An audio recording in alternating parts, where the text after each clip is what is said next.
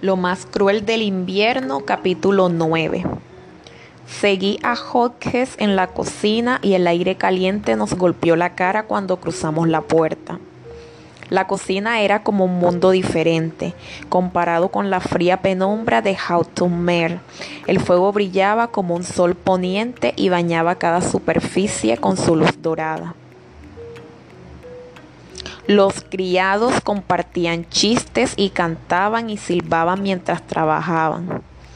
Habían creado un santuario en ese lugar y entonces se me ocurrió que si podía quedarme ahí por el resto de mi estadía en Hautumer, las cosas no estarían tan mal. Pero sabía que Sir Stephen y Charlotte jamás tolerarían tal cosa. Ahora era un señor no se me permitiría vivir entre el servicio. Además, los criados estaban demasiado ocupados como para pasar el tiempo conmigo. A pesar de su promesa de prestarme atención especial, Hodges tenía múltiples tareas que realizar y esto le dejaba poco tiempo para sentarse y acompañarme. Al rato me sentí como si estuviera estorbando y me fui de la cocina sin ser visto. No fue sino hasta que crucé el puente y dejé atrás los confines del sombrío jardín que sentí el calor de los rayos del sol en mi cara. Pero ese sol no levantaba el ánimo de Hautumer o del pantano que la rodeaba. El efecto de esas paredes grandes, altas y gruesas aún era de aplastante gravedad. Pero me pareció que al menos durante el día y desde afuera no me producían tanto temor. El sol brillaba desde un cielo pálido y deslumbrantemente azul, y tuve que entrecerrar los ojos por la claridad, pues ya estaban acostumbrados a la penumbra de la casa. Los pantanos congelados centellaban como si estuvieran cubiertos de diamantes y zafiros. Por primera vez estaba dispuesto a aceptar la posibilidad de que este paisaje pudiera considerarse hermoso. El aire era punto y la línea del horizonte se veía tan nítida como la orilla del foso. Podía ver a varios kilómetros de distancia y esa extensión me dio la, curiosis, la curiosa sensación de estar expuesto. Porque aunque estaba solo, el hecho de que parecía que era el único ser vivo alrededor de, de me hizo sentir como un espécimen servido en una bandeja. Justo cuando pensaba en eso sentí que algo se movía rápidamente hacia mí por el pantano. Oí una fuerza que susurraba y, y se escondía detrás de mí, pero cuando me di vuelta no había nada. Otra vez los susurros en mi espalda, como si algo corriera por entre la maleza, pero una vez más no pude ver nada al girarme, nada. Me quedé quieto, perplejo, en silencio y el silencio ahora era absoluto y tan inquietante como lo habían sido los susurros, porque parecía como si me hubiera quedado sordo en un instante. De pronto vi de reojo un movimiento, un movimiento borroso, blanco, algo blanco moviéndose junto a la casa. Volaba, no, caía. Cuando me volví lo que fuera que hubiera sido ya se había ido, aunque su eco permanecía en mi memoria, aferrándose como el sueño se aferra en el recién levantado. Corrí en esa dirección. Llegué a la parte del foso que quedaba debajo del balcón de piedra cubierto de líquen. ¿Acaso había caído algo de ese balcón? ¿Alguien se había caído al foso? Me detuve en seco, mirando fijamente al hielo. No había nada. Nada turbaba la superficie congelada. Nada la había atravesado. El hielo estaba intacto. Tampoco se oía ningún sonido. ¿Era posible que Hergut tuviera razón? ¿Sería que había imaginado a la mujer aquella noche? La tristeza puede afectar la mente, había dicho él. ¿Acaso la tristeza había afectado la mía? De repente me sentí menos seguro de todo. Deambulé de vuelta hacia la casa, un poco aturdido. Estaba a punto de subir las escaleras para investigar cuál de las habitaciones de arriba tenía ese balcón cuando Sir Stephen emergió de las sombras. Debió haber estado de pie frente al espejo que le producía tanto terror de niño. A juzgar por su expresión todavía le provocaba miedo. Michael, dijo, su rostro parecía más delgado si eso era posible, su cuerpo estaba tenso como si aguardara una explosión. El recuerdo de él gritando como un loco regresó a mi memoria e hizo que me alejara. Señor, respondí, quería hablar contigo sobre esta mañana, dijo. Lo siento, señor. Me detuve en los escalones. Su cuerpo parecía completamente arqueado hacia mí como si estuviera a punto de atacar. No fue mi intención, solo oí un ruido y él dio un paso largo y yo me aparté involuntariamente, tropezándome en el proceso.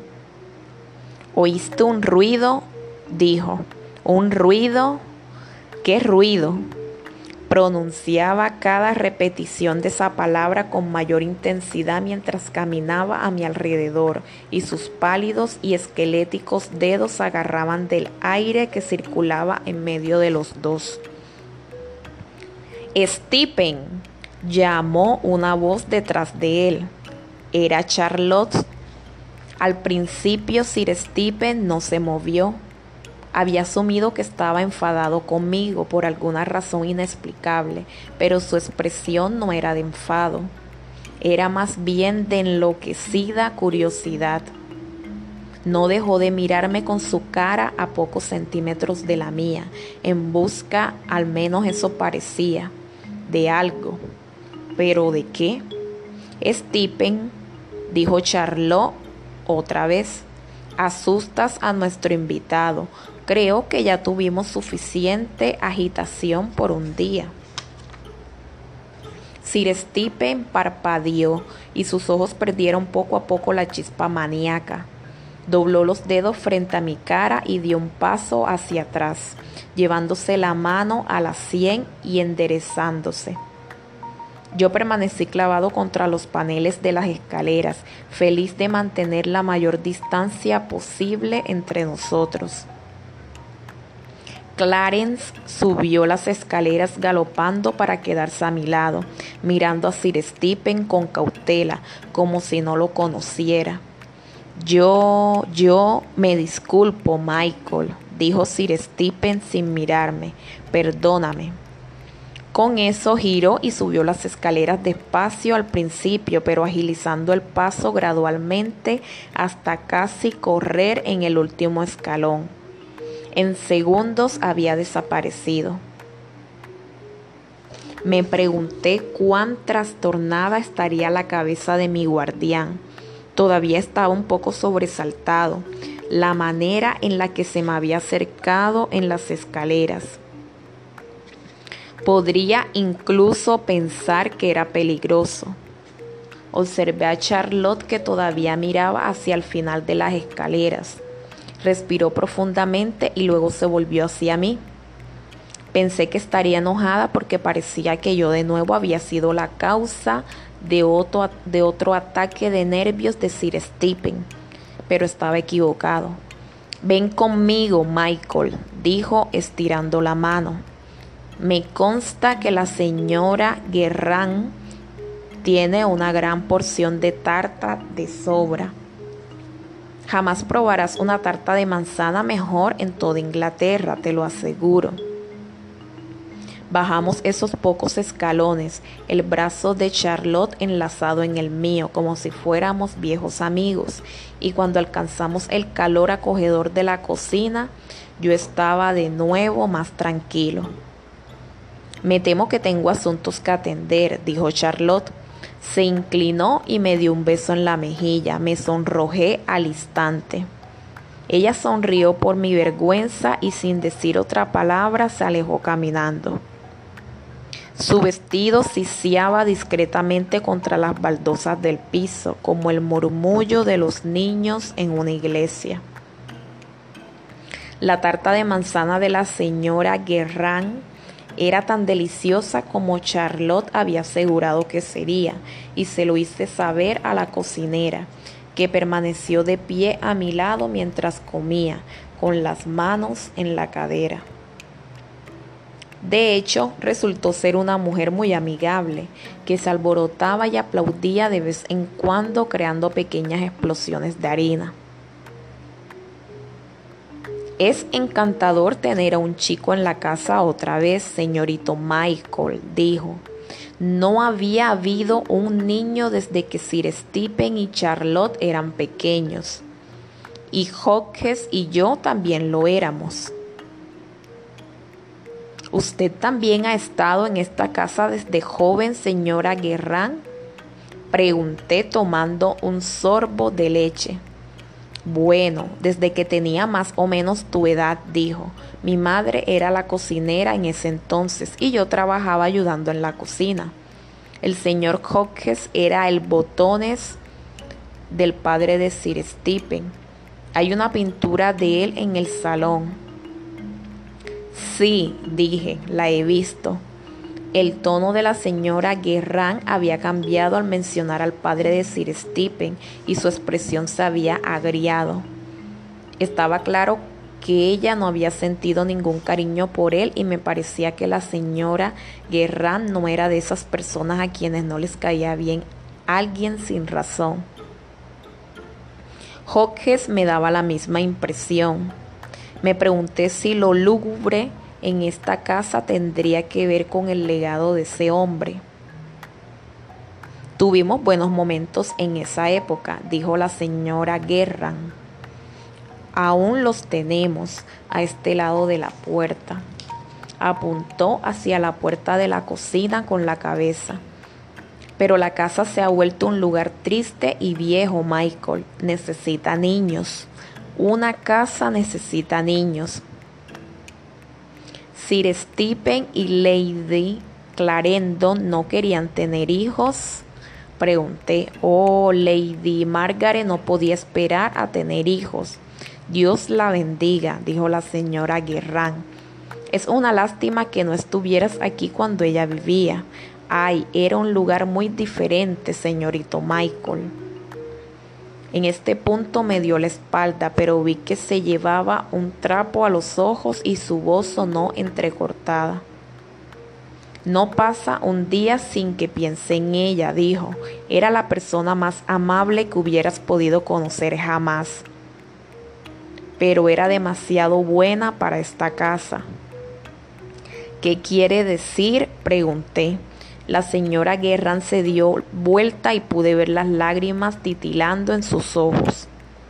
No me prestes atención, dijo. Soy una vieja boba. Pero entonces cambió su expresión.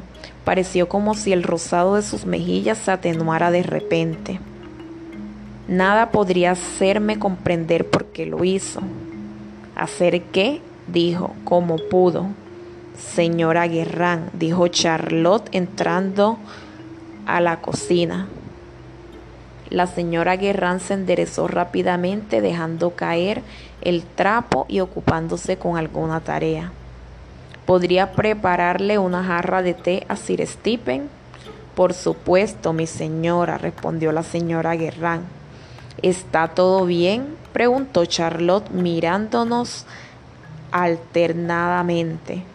Sí, todo muy bien, mi señora, dijo la cocinera. Estaba pelando cebollas, es lo que pasa. Charlotte sonrió y se fue. La señora Guerrán respiró hondo y me sonrió también. No me preste atención, señor, dijo. Soy una vieja sin importancia. Continúe su camino, señorito Michael.